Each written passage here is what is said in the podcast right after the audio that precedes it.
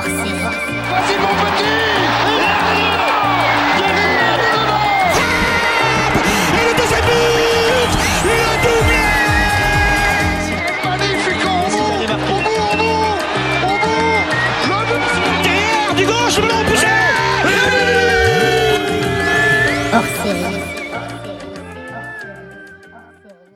et bienvenue dans ce hors-série de P2J, le club de cœur. C'est toujours Jérôme avec vous pour présenter l'émission. Euh, le concept, je le rappelle, hein, je, je reçois un invité qui vient nous parler de son club de cœur, de l'histoire, de son histoire avec ce club. Et aujourd'hui, je vous propose un voyage dans le temps via Planète Marseille. Et je reçois, j'ai avec moi euh, Gaël qui va nous parler de, je crois, l'Atlético Marseille. Non, de L'OM. L'OM, hein, voilà, l'Olympique de Marseille. Gaël, bonjour, ça va? Bonjour, ben ça va bien, ravi de, de participer à cette interview. Alors euh, là, on est en direct, euh, on n'est plus en, en, comment dire, euh, en visioconférence. hein. Les autres émissions ont été faites euh, à distance. Là, on est là en face de l'autre. Donc, je vais essayer de pas trop être, trop dire de bêtises pour pas me faire rabouer physiquement. Alors, euh, Gaël, tu es euh, donc supporter de Marseille. Euh, Est-ce que tu peux nous parler de l'OM, de sa création, de comment, comment ce club est né Ben, tout à fait, tout à fait. En quelques mots, le club de l'OM a été fondé en 1899 par Dufort de Montmirail, un joli nom. Oui, ça nous rappelle les visiteurs un peu. Ça ouais. nous rappelle un petit peu tout à fait les visiteurs. Euh, bon, ensuite, le club a progressivement grandi jusqu'à gagner euh, un premier titre en 1924, la Coupe de France. C'est la première fois qu'une équipe de Provence euh, ramenait un trophée national. Mhm. Oui, alors, avant, on avait, comme on l'a dit avant, hein, c'était le Racing Club de, de France, hein, qui est devenu Racing Club de Paris, qui trustait un peu tous les, tous les titres nationaux. Tout à fait.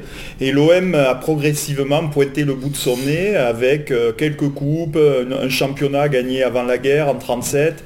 Donc euh, progressivement, euh, dans les années 20-30, il y a eu quelques titres euh, par-ci par-là. Donc l'OM commençait à exister sur le plan national. Très bien.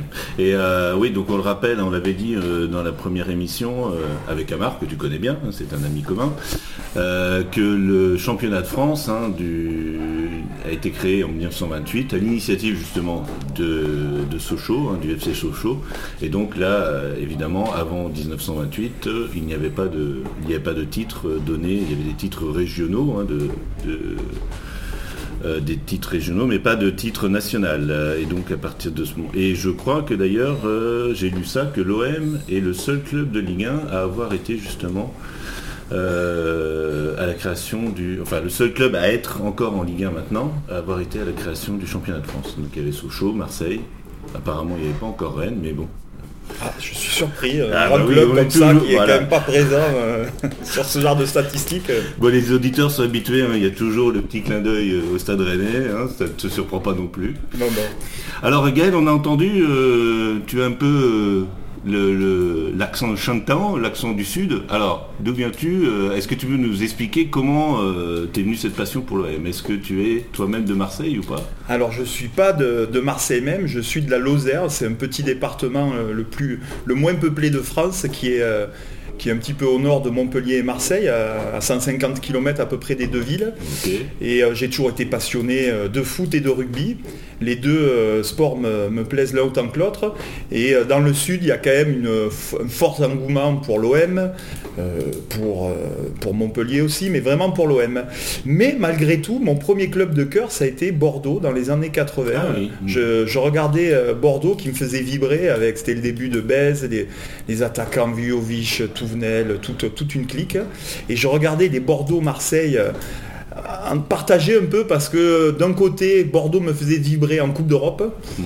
et, euh, et puis après j'avais déjà un peu le cœur du côté euh, du côté marseillais parce que dans le sud quand on allait voir des, les chocs Bordeaux-Marseille Ah oui, en habitant dans le sud je je plongeais pour l'OM. Donc progressivement, mon cœur est passé euh, en regardant les derbies de Bordeaux à Marseille.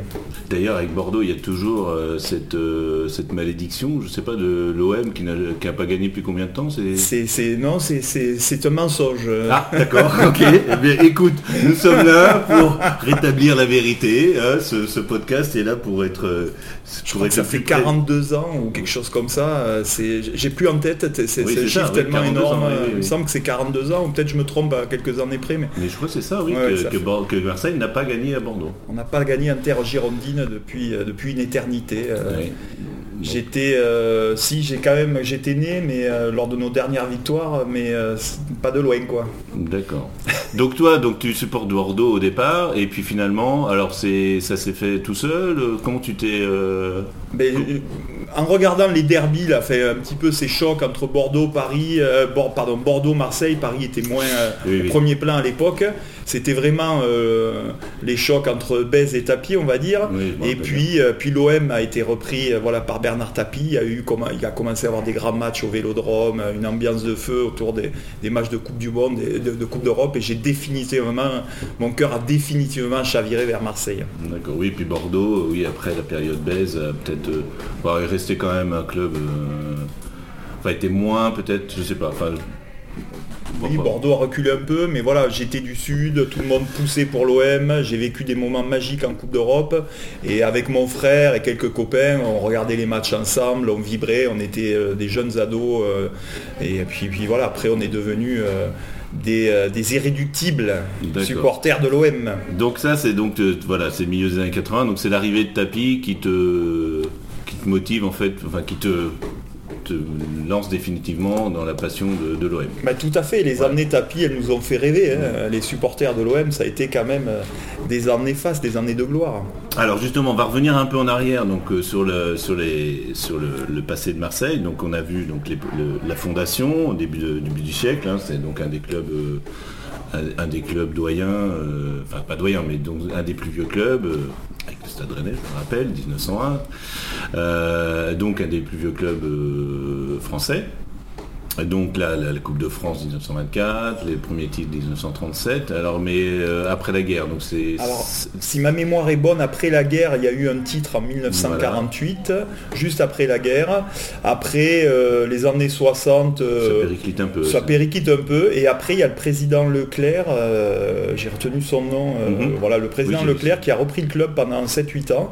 Et moi, c'est les, premi- les, vrais- les premiers souvenirs que j'ai en mémoire ou les images que j'ai vues avec euh, le, le titre de champion de France en 1972 avec une paire d'attaquants qui faisaient rêver à l'époque euh, l'Europe entière, Magnusson, Skoblar, euh, qui, ont, qui, ont, qui, ont, qui, ont, qui ont fait vibrer euh, tous tous les Magnusson, supporters. c'était c'était un Suédois ou? Oui, je, je crois bien. Oui, ça. me, Oui, semble bien que c'était un voilà. Suédois, tout à Et fait. Skoblar, euh, Skoblar, je crois que c'était un Hongrois, hein, je, ouais.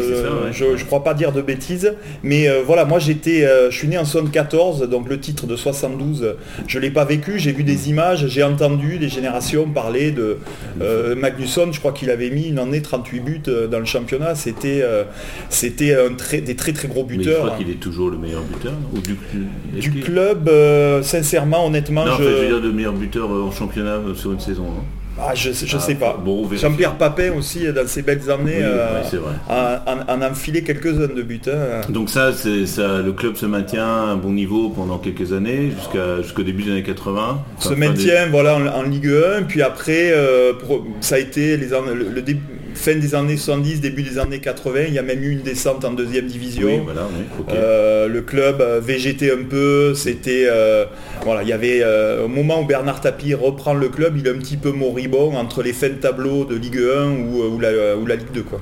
D'accord. Donc là, on est, donc on arrive aux années hyper fast, c'est-à-dire les années 80, enfin, des milieux des années 80, 86, hein, c'est ça le, le Oui, tout à fait, tout à fait. Donc euh, là, euh, toi, tu es euh, spectateur privilégié. Donc, euh, euh, qu'est-ce que tu te rappelles quel- Quels sont les grands moments Euh, Alors, euh, Alors les grands moments, je vais euh, peut-être commencer par ma, une de mes plus grosses déce- euh, déceptions sportives, c'est euh, l'élimination avec la Menvata en 90. ah oui. Et euh, 89 90, j'ai un petit doute. Et ça, c'est un, un but que j'ai eu du mal à digérer. À l'aller, on fait un mal. C'était contre, euh, c'était l'équipe, euh, l'équipe portugaise de Porto, et on fait un match de feu euh, à l'aller au, Vélodrome. On, gagne 2-1. Papin met un doublé, je crois. Papin met un but magnifique, une frappe, euh, une frappe à l'entrée de la surface. Et euh, on prend un but bête, mais après on a des occasions les unes derrière les autres, donc on gagne que 2 et on prend ce fameux but euh, qui compte double en cas d'égalité au retour. Tout allait bien jusqu'à la 83e minute. Et là, euh, sur un centre ou un corner, euh, je sais plus exactement, Oui, oui, d'accord. il y a Vata qui tend sa main et il y en avait Castaneda dans les buts parce que je crois que c'était oui. Huard, le gardien, qui le portier qui s'était blessé. Et la doublure euh, Castaneda qui avait fait euh, un bon match parce qu'il était sous pression, il avait, euh, Mhm. il était doublure de seul coup, il se retrouve en demi-finale de Coupe d'Europe, de Ligue des Champions, ce qui est pas rien. Et il fait, un- il fait un bon match le, le- le garçon et, et là il peut rien faire, il est battu sur un but de la main évident. Et ça a laissé une saveur euh, assez amère ce, ce but là de, de Ouais, bah, c'est un petit peu la main de Dieu, euh, la fameuse main de Dieu de, voilà, de Maradona. Et euh, l'entraîneur à l'époque, c'était... Ah, l'entraîneur. euh, L'entraîneur, euh, quand on perd ce but-là, ah, je sais plus, sincèrement, euh, là je, je- je suis désolé pour, Non, non, mais... on- pour un les- supporter de l'OM, c'est Oui, pas mais non, terrible. mais- mais- mais bon, en même temps, si c'est une déception, hein, c'est quelque chose qu'on essaie d'oublier, c'est normal. Euh, c'est... voilà. On a eu Beckenbauer juste avant, c'était peut-être Ouais. Beckenbauer, Zvonka, je sais plus euh, qui, quel était le coach euh, Bon, ce pas- triste souvenir. Voilà, bah, les, les auditeurs euh, iront vérifier d'eux-mêmes, hein, tout, est, tout est disponible sur les internets. Alors, donc euh, voilà, une grosse déception, évidemment. Euh, donc, c'était en... Tu te rappelles en quel, euh, à quel niveau de la compétition? C'était en demi-finale de, la coupe- Demi-finale, de la Coupe d'Europe, de la Ligue des Champions, de la Coupe aux grandes oreilles, quand même, on était, Voilà. on s'était déjà hissé en demi-finale. Et là, l'équipe, il y avait des joueurs emblématiques. Ben, il y avait déjà des, des, des. Boli, ce genre de joueurs, les, les- les grands joueurs qui ont, qui ont porté l'OM le- au plus haut. ouais. Donc Waddle n'était pas encore arrivé. Je crois qu'ils arrivent, euh, Moidel, euh, euh, Rudy Fowler, euh, ce genre de joueurs sont arrivés. Fowler est arrivé juste après, je crois. Waddle a dû arriver à ce moment-là, ou un petit peu, un petit peu avant. Peut-être il était de l'épopée. Je sais plus. ben, je, je garde les images de, de, de- de tous ces. Il y avait Abedi Pelé, bien sûr. Il y avait. Oui, non, mais moi je me rappelle aussi parce que bon, à l'époque, hein, on avait, euh, comme tu disais tout à l'heure, euh, il y avait euh, Claude Bèze à Bordeaux et Bernard Tapie. hein, on était fin des années 80 et c'était le, le numéro de duettiste. hein, de- il n'y avait pas encore le Jean-Michel Aulas, mais on avait le numéro de duettiste de Claude Bèze et il y a la fameuse. La fameuse euh, arrivée euh, à la commanderie, euh, je sais pas si tu te rappelles de ces images de, de Claude Bèze en c'était en quoi en, en Rolls ou je sais plus qui était arrivé avec ou Bentley, enfin qui était arrivé comme un espèce de, prince.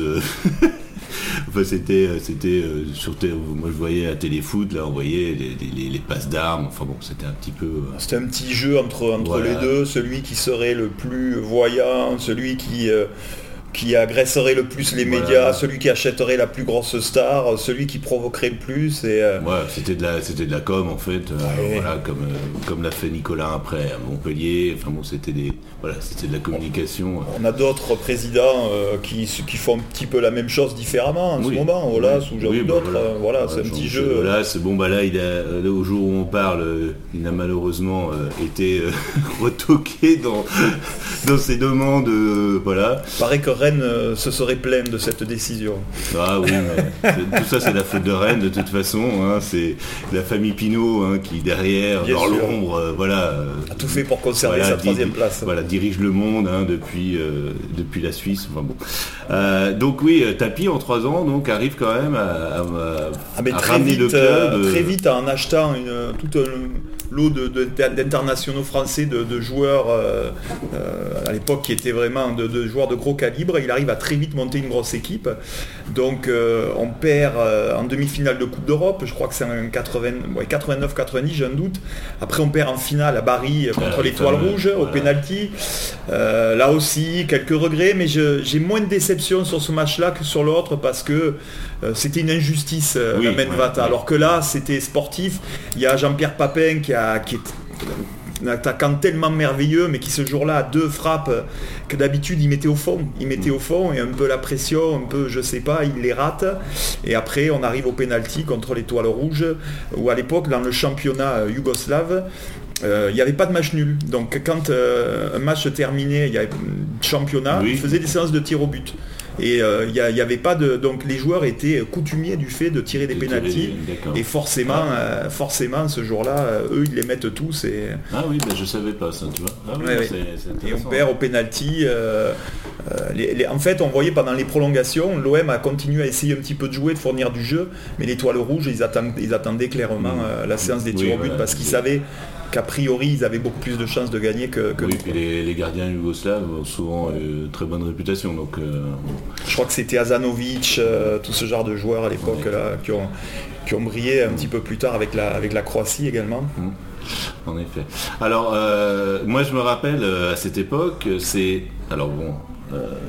voilà, moi je suis pas supporter de l'OM, je suis pas supporter de- d'un autre club, mais euh, moi j'ai le sentiment qu'en en dehors de la, enfin, dans le reste de la France, par le sud, et, euh, les gens commencent à. Enfin, moi je me rappelle que les malheurs de Marseille, euh, enfin, appelait quand même les gens à, à sourire ou voir euh, voilà Euh, la finale perdue à Paris bon je me rappelle moi de Thierry Roland Jean-Michel Larquet les larmes de De Basile Boli. de, de Basile Boli hein, donc je crois que enfin là, c'est peut-être à partir de ce moment-là que l'OM cultive un peu son voilà le, le- le- le rejet euh, bon, évidemment du fait de tapis du fait de l'argent l'argent roi bon.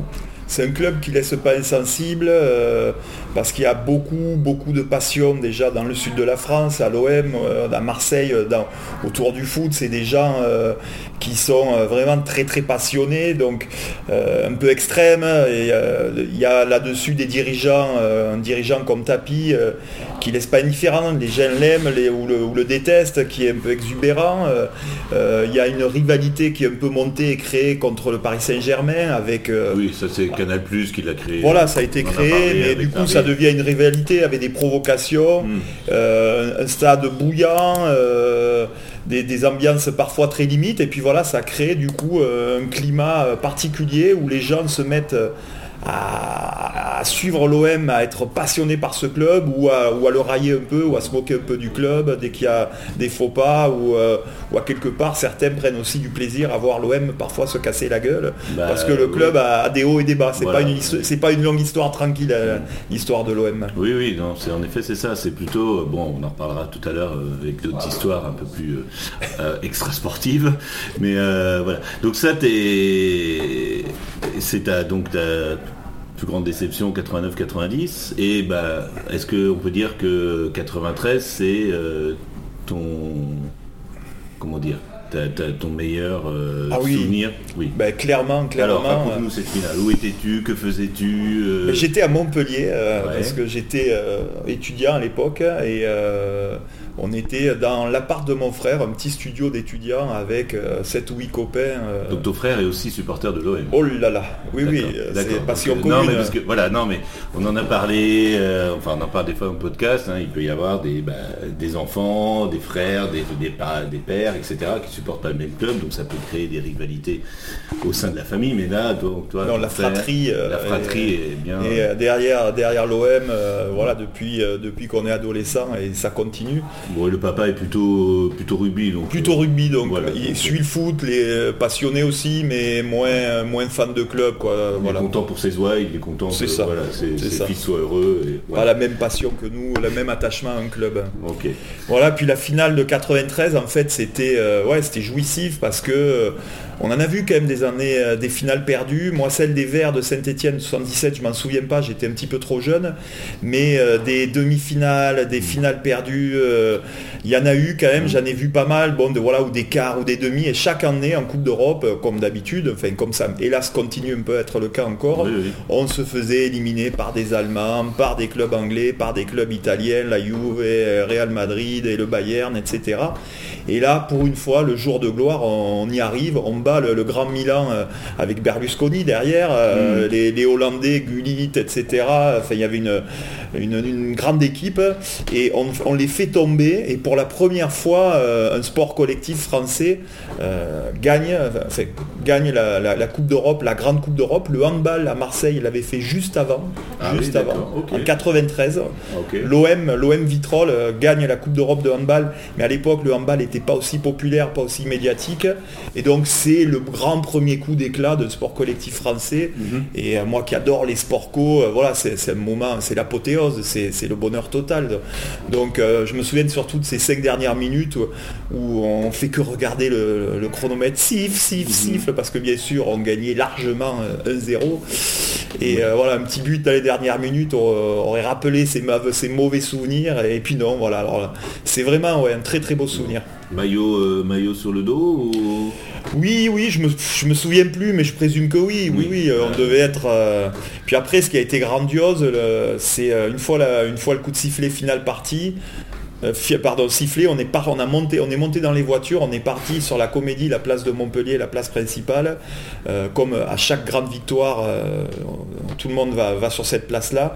Et fête dans la fontaine qui a sur la, sur la place principale, les pieds dans l'eau, mmh. l'ivresse, quoi. C'est vraiment un souvenir fort. Oui, oui, j'imagine. Mais ce qui est amusant, tu vois, c'est, bah, tu l'as dit, hein, c'est à jamais les premiers, hein, c'est c'est le slogan euh, hein, de Marseille quand euh, Paris les taquine sur, euh, sur les titres et voilà. Et c'est amusant de dire, tu vois, tu es à Montpellier, tu fêtes la victoire de Marseille, alors que tu aurais été, je sais pas, en Angleterre, euh, si Liverpool gagne la Coupe d'Europe, tu vas pas voir euh, les Mancuniens aller, euh, aller fêter le titre de Liverpool. Enfin, tu auras peut-être des supporters de Liverpool à Manchester, mais tu vois. Il y, a quand même un petit peu moins, je pense, cette culture de, de club, d'attachement au club si forte qu'il y a en Angleterre, où, les, où les, supporters là-bas sont fans d'un club, et si un autre club gagne la Coupe d'Europe, ils en ont quasiment rien à faire, ils vont pas aller l'arroser. Donc je pense qu'il y a un attachement quand même un petit peu moins fort au club qu'en France qu'en Angleterre, même si les gens mm. sont très attachés à leur club. Euh, après, quand même, le Sud, beaucoup, beaucoup de gens du Sud, euh, l'OM a-t-il supporter un petit peu dans tout le Sud, il n'y a pas que dans, la, dans la, province, donc mm. ça, ça se diffuse pas mal, donc il y avait la fête un peu partout, et je pense qu'il y avait aussi quand même la fête un petit peu dans toute la France, parce que les gens euh, du foot, mon père, voilà, malgré mm. tout, qui aimait le foot sans être un grand fan, il a dit ça fait quand même 40 ans qu'on attendait ça depuis le début de, des Coupes d'Europe, elles ont commencé en 56, euh, je crois, 56, 57. Donc bah, ça faisait, plus, à ça faisait 40 ans qu'on se faisait, euh, qu'on prenait tôt ou tard, qu'on était éliminé en quart demi au final. Bah, comme le Grand Reims, hein, je veux dire, Reims, ouais, tout à fait. l'équipe la, plus compétitive en Europe. Hein. ils ont commencé par trois défaites, trois finales perdues contre le Grand Madrid. Donc 40 ans de disette ça faisait du bien Je pense que ça faisait du bien à beaucoup de monde. Il n'y avait pas que les Marseillais qui étaient contents. Non, non, là je vais pas non plus moi. Euh, voilà, j'étais aussi, euh, voilà, j'ai vu le match. Euh, j'étais, bon, j'ai pas, été fêté jusqu'au bout de la nuit, mais bon, c'est sûr que voilà, c'était un peu comme 98. Bah, voilà, c'est la victoire. la victoire voilà, qui libère un peuple, on va Libération, voilà, c'est un peu ça. On se dit, bon, bah ça y est, on peut le faire, on peut, on peut y arriver. Bon, on, attend, attend que Paris euh, y arrive, mais... Alors moi, je sais qu'il y a certains supporters qui euh, disent on veut être les premiers, certains supporters, à euh, les premiers Marseille à avoir gagné la Coupe d'Europe et à jamais les, les, premiers, qui n'y ait pas d'autres titres. Moi, s'il y avait d'autres titres, euh, ça me gênerait pas, même si c'était pas l'OM. Bien, sûr, je préférerais que l'OM regagne la, Coupe aux grandes oreilles.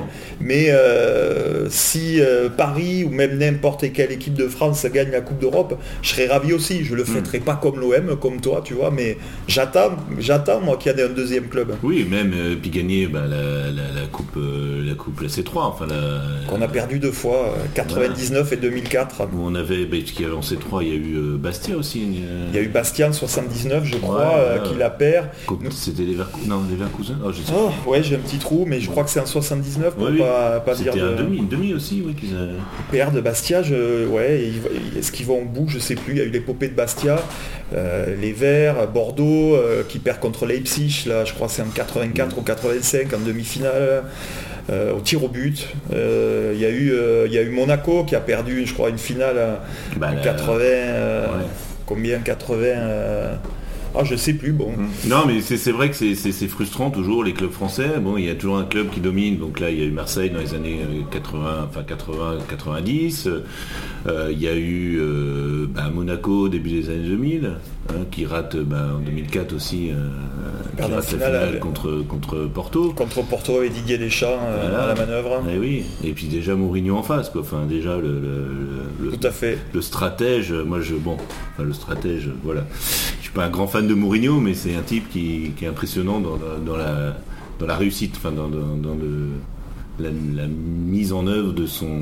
Enfin, je trouve pas que c'est un grand stratège justement, mais il arrive à ses fins, quoi. Un- Au début de sa carrière, quand même, il était euh, quasiment imbattable. hein. oui, oui, voilà. Non, mais je veux dire, hein. tactiquement, quand on compare à des mecs comme Klopp ou Guardiola, je trouve pas que ce soit vraiment, voilà, il n'a pas un système de jeu qui vraiment euh, fasse rêver, mais c'est un type qui a une, une, une- comment dire, qui était pragmatique voilà, et qui, ouais. dans, ses, dans ses premières années de carrière, arrivait à construire des blocs équipes qui étaient très durs à bouger, euh, Voilà. des équipes très fortes défensivement, très réalistes. Et, euh, Moi, ce que, euh, enfin, bon, là c'est une aparté, mais moi c'est euh, quand il gagne avec euh, avec l'Inter en mettant Eto'o ailier droit. Enfin, je trouve. Ouais, tout à fait. Et Eto'o, quand je sais plus qui a pris la relève de, de Mourinho à l'Inter, je sais plus quel entraîneur, qui a dit bah qui a dit à Eto'o, bah tu peux jouer ailier droit. Il dit non non, je l'ai fait pour Mourinho, je le fais pas pour, je fais pas pour quelqu'un d'autre. Enfin bon, voilà. Donc il y a Monaco, Lyon. Moi c'est Lyon aussi dans les Lyon. années euh, voilà 2000 aussi. Enfin.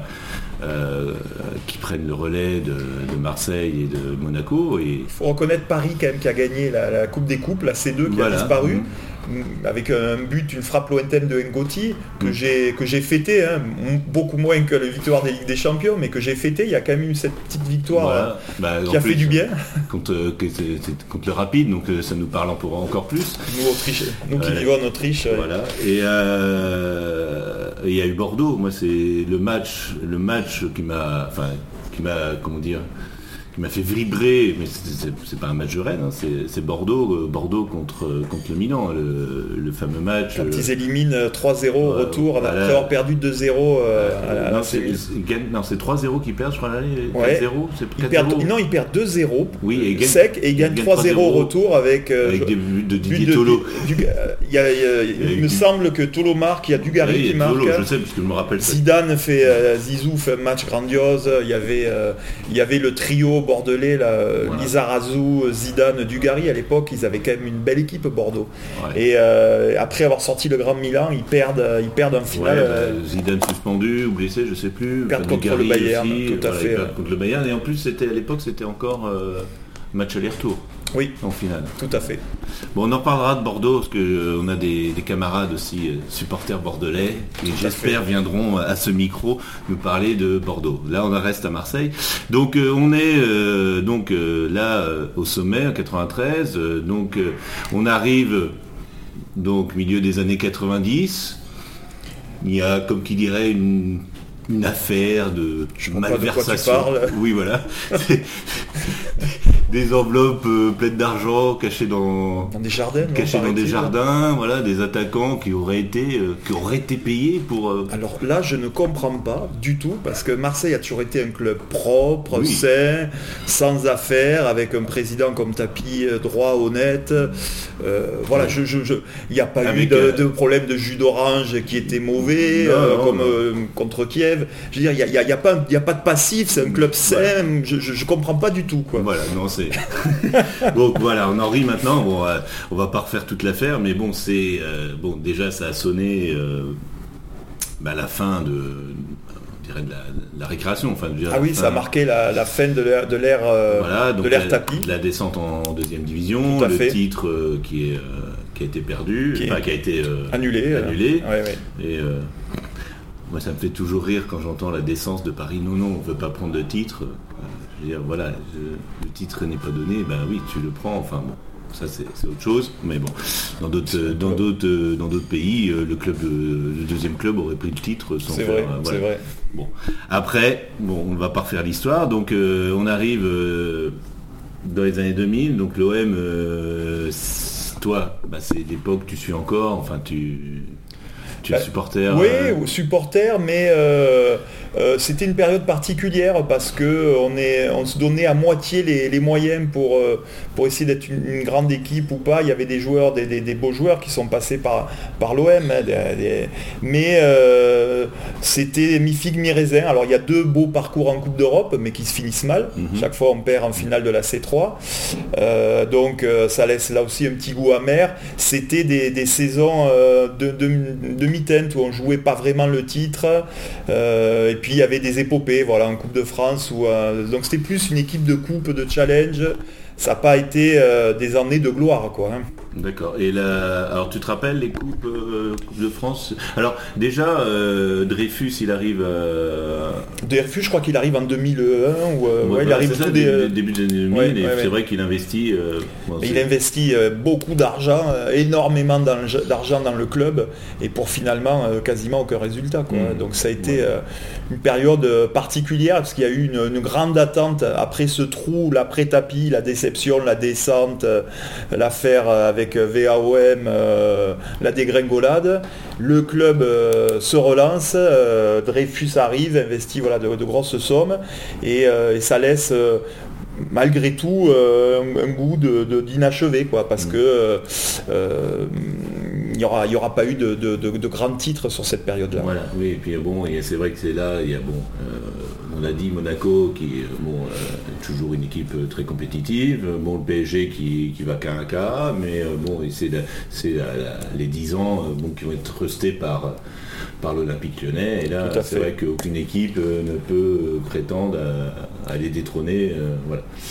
Euh, le, le, le titre suivant, il arrive. euh, alors euh, je, je- c'est- honnêtement je me souviens plus euh, dans les années 2000 si euh, on a gagné des titres ou pas. Après le, le renouveau du club c'est à partir de 2010-2011 quand Didier Voilà. Deschamps arrive à la manœuvre.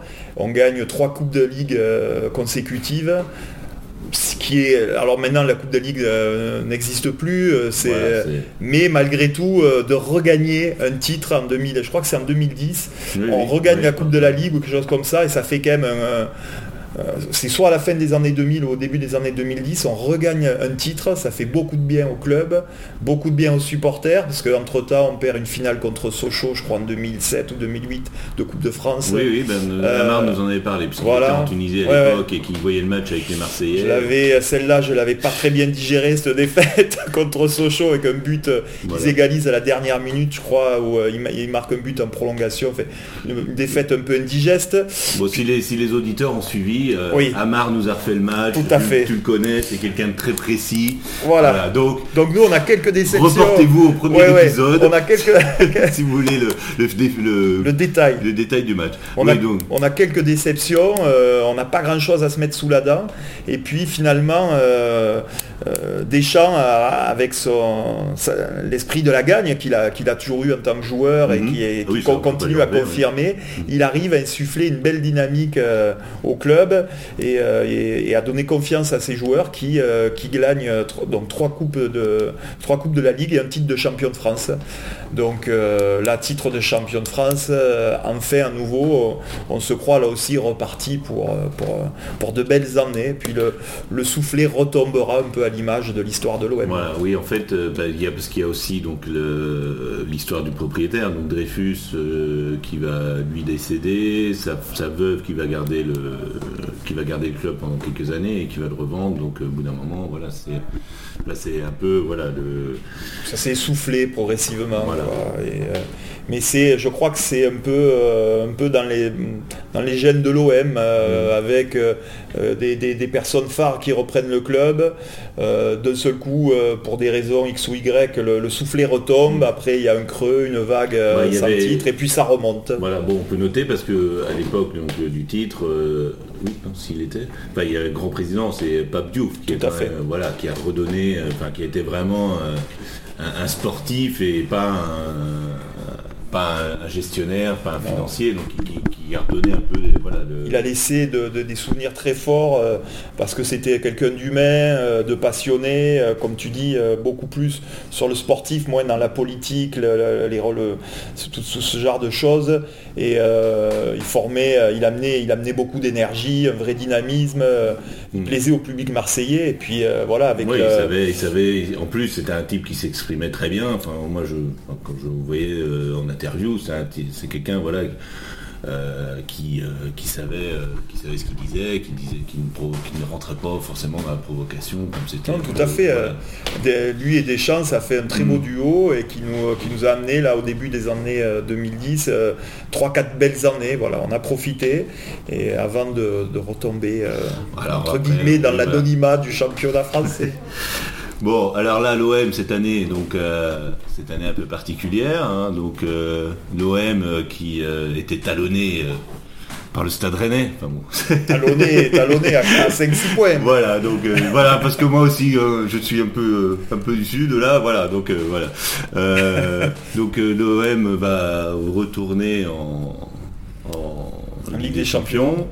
Euh, Très bonne nouvelle. Voilà, mais le problème c'est que ben là, par contre, euh, ben, ça va être ric-rac au niveau. euh, Mais le problème, c'est que les caisses sont vides. Mm. Euh, L'entraîneur, bon, Villaboas, finalement, reste un an de plus, parce que sans lui, euh, il avait euh, l'adhésion totale des joueurs, la, la, la confiance totale du groupe.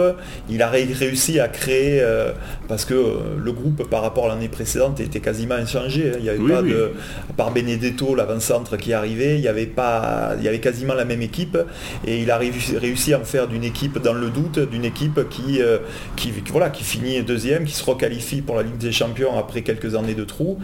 Donc euh, Oui, puis en plus il avait, enfin il, y a- il y avait en moins euh, Florian Thauvin. Il y avait Thauvin qui était, qui a été blessé toute l'année. Il a réussi. euh, non, je pense que là on a, enfin, euh, on a, on a retrouvé à l'OM un, un- un- un tacticien, un technicien, euh, que, comme, voilà, comme il y avait eu des gens dans une certaine mesure, ou Goethals à l'époque, enfin, je veux dire, des, des- Guéretz qui avait laissé une belle trace Ah aussi, oui, qui était, voilà, un- qui ouais, était un, Guéretz, super, un super coach. hein. Et, euh, et là, je pense qu'avec Villas-Boas, oui, on a, ils ont trouvé euh, quelqu'un qui sur le terrain, voilà. Comme toujours, l'intersaison euh, est très compliquée à l'OM. il, y a- des grands noms qui s'annonçaient, des départs, on va changer d'entraîneur, de président. De... C'est toujours très mouvementé, très animé. Mais il semblerait quand même qu'il reste. Donc ça, c'est le côté positif. Après, pour l'année prochaine, il, va... il faut vendre. Donc euh, on nous explique euh, le projet. Comment ils ont appelé ce projet C'était rigolo. Le... Le Champions. Ouais, Champ- Champions Project, le Champions Projet, ouais. Le, pardon, je- le Champions Projet, euh, ben, euh, il se donne pas vraiment les moyens. Voilà, euh, il y a eu un investissement au départ, mais mais euh, McCourt l'a fait. euh, il- Bah oui, lui, c'est un, comme tu dis, hein, c'est un pragmatique aussi. C'est un Américain et qui n'investit pas à perte. Il veut pas perdre d'argent. Voilà, il investit dans un club, il veut à un moment donné récupérer. euh, vu que que- qu'il n'y a pas eu de coupe de, de- de Ligue des Champions pendant quelques années, euh, euh, possibilité de, de, ben, de renflouer les caisses, etc. Cette année, il va falloir vendre avant d'acheter et euh, faire euh, aller dans, en Ligue des Champions dans ces conditions-là, euh, avec des, jeux- des joueurs qui sont quand même peu, peu expérimentés, qui, qui ont peu l'habitude de ce, de ce genre de, de l'intensité de ces matchs-là. J'ai peur que, que, ça, que, que ça fasse les poules et puis que ça s'arrête là. Alors j'ai- j'ai- je reste très optimiste parce que euh, on a quand même une belle équipe euh, et un bon coach, mais bon voilà, il faut voir s'il y a quelques renforts ou pas, à mon avis, nécessaires pour pouvoir bien figurer. Bah là, oui, on a le nom de Mbagnan qui circule, mais bon, il est clair que, que Rennes est en position de force et ne va pas vendre euh, hein, si euh, voilà s'il n'y a pas le prix euh, demandé. Mais euh, oui, enfin la Coupe d'Europe, il y a eu. Enfin, je- crois que malheureusement l'OM est le tenant du titre de la pire participation en Ligue des Champions avec une poule à zéro point. c'est- Alors c'est pas en Ligue des Champions, c'était en, en Liga Europa Oui, l'an dernier.